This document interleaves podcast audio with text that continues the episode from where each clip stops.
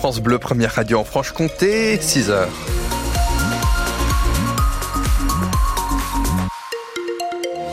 6h, mercredi 14 février, l'actualité avec vous Dimitri Imbert. La météo, ça va donner quoi aujourd'hui? Pas de rose dans le ciel. Ah non, c'est le retour des nuages avec quelques averses sur le haut doux ce matin. Sinon, on devrait rester au sec. En revanche, ça s'affole côté température. 12 degrés à Pontarlier cet après-midi.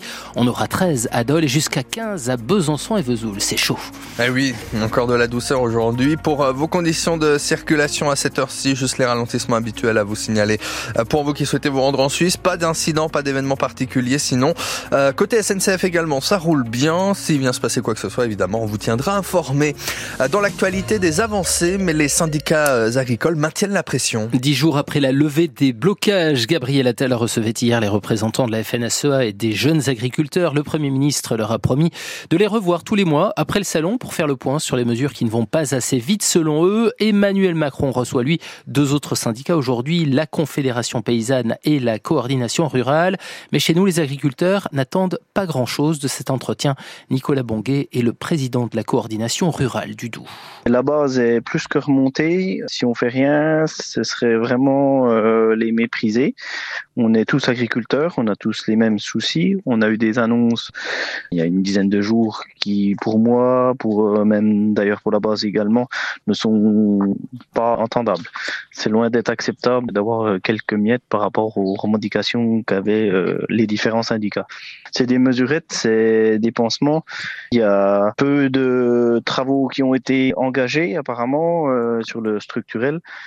Donc euh, aujourd'hui, il n'y a rien qui n'avance. On verra ce que le président nous, nous déclare euh, à nos représentants nationaux, mais à mon avis, euh, on va avoir consigne de soutenir le mouvement. La FNSEA et les JA, les deux syndicats majoritaires, seront reçus mardi prochain par le chef de l'État. Un accident de bûcheronnage hier après-midi à Étalon dans le Doubs. Sérieusement touché un homme de 38 ans qui faisait du bois à la ferme de la Grange Coulon. Il a fallu l'intervention d'une équipe du Grimpe, les pompiers qui interviennent en milieu périlleux pour lui porter secours. La victime a été héliportée sur le CHU de Besançon.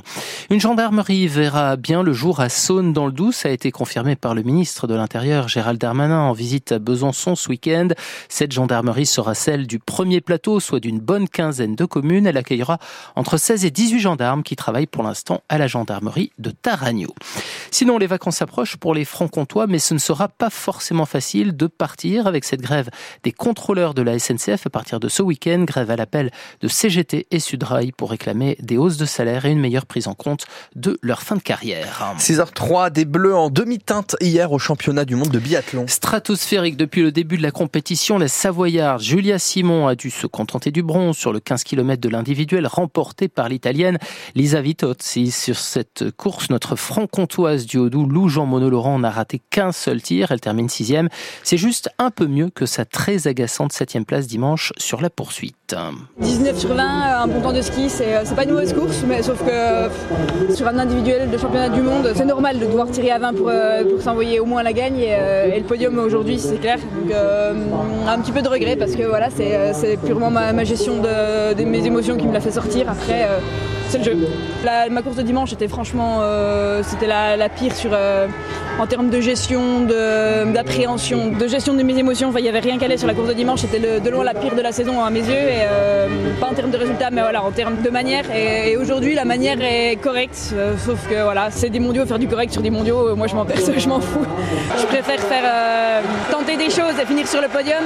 Et si ça passe pas, finir 50e qu'une sixième place finalement, ça, voilà, on s'en fout. Lou Jean Monod, Laurent et sa fraîcheur. On suivra aujourd'hui le 20 km chez les garçons avec quatre Français sur les skis. Notre jurassien Quentin Fillon-Magnier, mais aussi Émilien Jacquelin, Éric Perrault et Fabien Claude, les Français qui n'ont pas seuls réalisé un podium cet hiver. Le sport, c'est aussi du foot avec ce soir le huitième de finale de la Ligue des Champions du PSG face au Real Sociedad, le septième du championnat espagnol. Début du match à 21h.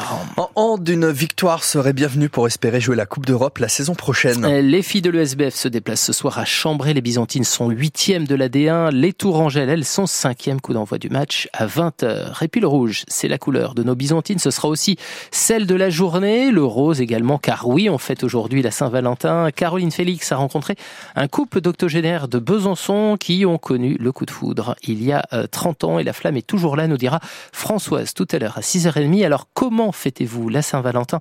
On en discute ensemble ce matin à partir de 7h25. Appelez-nous au 03 80 833 111.